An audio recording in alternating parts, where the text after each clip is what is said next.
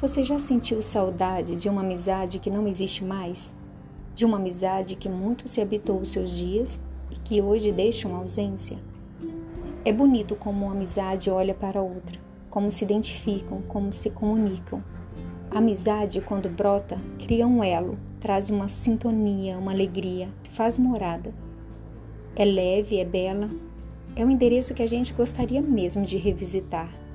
Mas muitas vezes a pessoa não está mais lá. Talvez por escolha, acaso, rompimento ou por afastamento.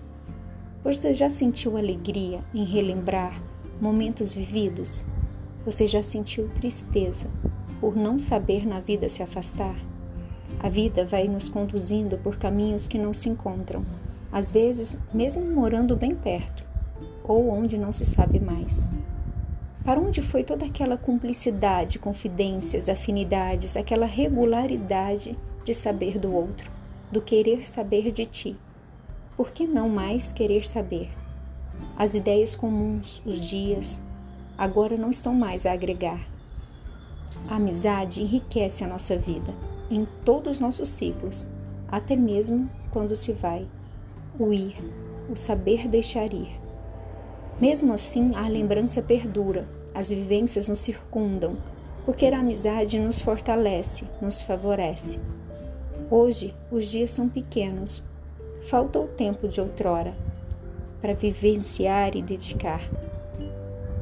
E porque, mesmo nos momentos de calmaria, algumas amizades que nos servia hoje não nos servem mais. E por que não servimos mais? Perder amizade dói, principalmente aquelas que eram para ser para sempre. Elas se vão e parece que algo ficou para trás. E ela mora num lugar dúbio onde não mais se habita, mas onde foi ricamente habitado. A amizade que perpetua na nossa lembrança guarda o que se deu e o que se recebeu, porque foi grandiosa.